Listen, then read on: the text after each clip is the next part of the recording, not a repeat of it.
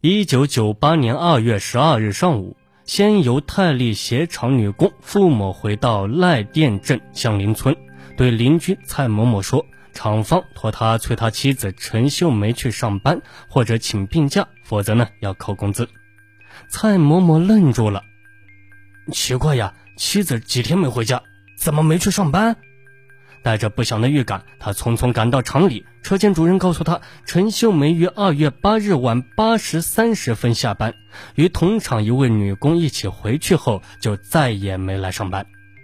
车间主任也很奇怪，因为陈秀梅为人老实，来工厂两年从没迟到早退。他以为陈秀梅是生病了，让同村的女工付某去传话。听了车间主任这番话，陈秀梅丈夫知道事情不对，顿时心慌意乱。他在车间主任的带领下，找到和妻子一同下班的女工询问情况。那位女工说，当晚他们各骑一辆自行车，一路同行到海田岭三岔路口就分手了，以后再也没见面。根据女工的回忆，陈秀梅在分别前和他有说有笑，心情很好，没觉得有任何的异常。陈秀梅丈夫推测妻子出了事，他心急火燎地到亲朋好友家找了一遍，都没找着。正不知道怎么办的时候，他突然听说广播的一则认尸，广告里描述的身高和衣着很像他的妻子。他慌忙冲到了丰亭公安分局，要求辨认尸体。警察先让他辨认受害者衣服，蔡嬷嬷刚看到衣服，就坐到地上抱头痛哭。这就是他妻子的衣服。等他情绪稍微好了一些，警察又让他辨认了尸体照片。蔡某某一眼就确认，这个无名女尸就是他的妻子陈秀梅。确认了尸源后，让局长更多了些疑惑，因为根据受害者丈夫介绍，死者陈秀梅是个老实巴交的农妇，胆小怕事，从不敢得罪人。加上陈秀梅常年在家务农。两年前才去几乎全部是女工的工厂打工，接触的人很少，压根就没有仇人，谈不上被人报复后杀害。难道这是强奸杀人案？但根据分析，受害者并没有被强奸。正当刑警为此无法下定论时，类似的案件又发生了，在福厦公路交尾边路段王浦田方向，路过司机发现公路边草丛中呢有一具全裸女尸。这次辨认尸体倒是非常的迅速，出警民警就认识这个妇女，她是仙游县赖店镇棒头村的三十六岁的妇女陈某某。找到她的家里，她丈夫说，陈某某于当天晚上五点去工厂上班，穿着一件红色的外套，随身携带着黑色小挎包。现场发现陈某某被脱下的外套，但挎包不翼而飞，由此民警判断有可能是抢劫杀人。但陈某某丈夫说，包里一般只有几十元钱现金，谁也不会为了这点钱去杀一个人吧？同之前遇害的陈秀梅一样，陈某某也是老实忠厚的农妇，没什么仇人，也没什么经济纠葛，不会是报复杀人。因为案发在凌晨五点，又是公路人烟稀少段，根本就没有目击者。就在警方无法断定这究竟是交通肇事还是蓄意谋杀时，在仙游县交委卫生院前的福厦路又发现了一具全裸女尸。这个尸体也是被汽车从背后猛烈撞击，双腿被撞断。根据受害者家属反映，死者背包不见了，但里面没几个钱。连续三起全裸女尸案，可让警方焦头烂额了一番。更无语的是，第四起全裸女尸案很快也到来了。四天后凌晨五时许，仙游县霆峰镇沙溪村妇女朱秀清在霆峰市场卖完菜，挑着箩筐往回走，路经福厦县亭梅岭头路段时，被一辆汽车撞倒在路边的沟里。这次现场有两个目击者，两位过路老人远远地发现一辆卡车将一个女人撞倒。司机还跳下来后，看到有人靠近，司机慌忙跳上了卡车逃走。两个老人发现朱秀清受重伤，全身都是血。老人把她扶起来，她只是动了动嘴唇，似乎想说什么，但说不出声音。后被送往医院抢救，无效死亡。据她丈夫说，他身上五十多元卖菜款和手上戴的双狮牌的手表不翼而飞。先由警方分析认为系列作案的可能性极大，刑警立刻联系各地警方，发现三二四国道福厦线沿途泉州市、惠安县、晋江市等地均有类似案件发生。二月十四日，一个由刑警和交警组成的联合专案组成立了。警方在福厦县仙游路段撒开了天罗地网，并且和周边并案侦查。此时呢，此案故意杀人应该是确凿无疑，关键在于凶手的目的是什么，很难说。根据反复的调查，这些死者之前毫无联系，也就是说，凶手应该和死者并不认识，是随机作案。这几起类似案件既无冤也无仇，那么不是劫财就是劫色。但说劫财呢，这说不通，因为受害者甚至都是普通农妇。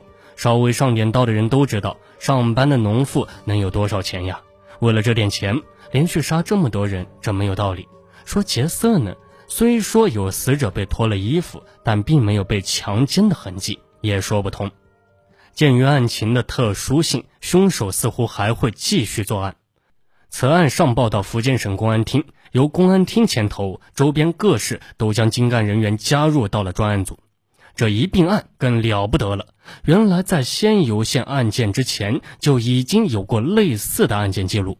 早就在陈秀梅案之前的五天，也就是一九九八年的二月四日的上午九时许，惠安县幺幺零接到报警，有人在惠安火车站前的南路侧草地上发现了一具女尸。警方赶到现场，经法医鉴定，死者系被机动车辆撞后造成肋骨折断、颅骨粉碎性的骨折，脑组织严重破坏、大出血而惨死，后被抛尸。当天下午，死者丈夫连某前来认尸，确认死者是其妻惠安王川中心幼儿园的教师。二月六日上午，宁德市又有类似案件，万幸的是，这次女受害者没死。飞銮镇某村的蔡某向惠安县公安局罗阳派出所报案，说自己在二月四日被一辆车从背后撞倒后遭抢劫并脱衣服猥亵。由于当时还有意识，他记得凶手的年纪不大，似乎三十多岁，最多不超过四十岁。凶手相貌清秀，有股书生气质，似乎不是穷凶极恶的歹徒。蔡某还肯定地说，他从没见过这个歹徒，也谈不上结仇。三月十五日，专案组的巡逻干警在仙游县交尾镇沙溪加油站后面的厕所旁，发现了一部东风牌的大货车。经访问得知，该车晚上出车，白天车主在车上睡觉，行踪有可疑。根据传来的可疑车辆车号，也和这辆卡车符合，干警立即对这辆车进行了布控，并且调查司机是什么人。司机是一个绰号叫阿狗的莆田县华亭镇的人。据一个认识他的司机回忆，阿狗还是停薪留职的教师，近几年都在运输砂石。专案组对该车进行了认真的勘查，在车辆油底箱部提取点点油渍，对油渍化验得知，该油渍为猪油，与二月二十一日受害者之一从广东带回的猪油相同。该司机有重大的嫌疑。夜晚游荡在福厦路频频作案的东风大货车，终于被掀开神秘的面纱。三月七日，该车司机阿狗在莆田市涵江区某村被警方抓获。在审问之前，警方对大卡车反复检查，发现了车体多处的撞击损失，还有血迹等众多证据。经过对比分析，可以确认司机就是系列案件的凶手。在罪证确凿下。阿狗就主动对先由泉州、晋江、惠安等地所发生的系列驾车杀人、抢劫案件供认不讳。阿狗正是吴元松，自1997年11月至1998年2月间，盗车两辆东风牌货车和一辆拖斗，而后用盗来的东风汽车故意驾车撞人十四起，共撞死妇女九人，撞伤八人。还抢走被害人金银首饰、现金等财物。吴元松交代，他第一次作案是一九九八年一月二十六日的九时许，他开车路经惠安县洛阳某石材厂时，因对该厂的老板庄某欠他几万元的食材款多次催讨未还而怀恨在心。见其妻李某三十三岁从一家店铺出来，一时怒气中烧，就开车将他撞死。撞死后还不满意，阿狗跳下车剥光他的衣裤猥亵后，然后把他扔到路边的水沟里。第二天，他开车路过这里，看到庄家人跪在路边大声哭叫，他心里高兴极了。吴元松归案以后，刑侦专家认为吴元松可能有精神问题，他一不为钱，二不为色，仅为所谓刺激和报复，就杀了这么多无辜女性，实在不可思议。案发后，公安机关对吴元松进行了精神司法鉴定，结论为无精神病。鉴定认为呢，吴元松有严重的性变态心理。一九九九年六月三日，吴元松被判处死刑并执行枪决。好了，本期的命案一千宗就给大家播讲完毕了，感谢您的收听，我们下期节目再见。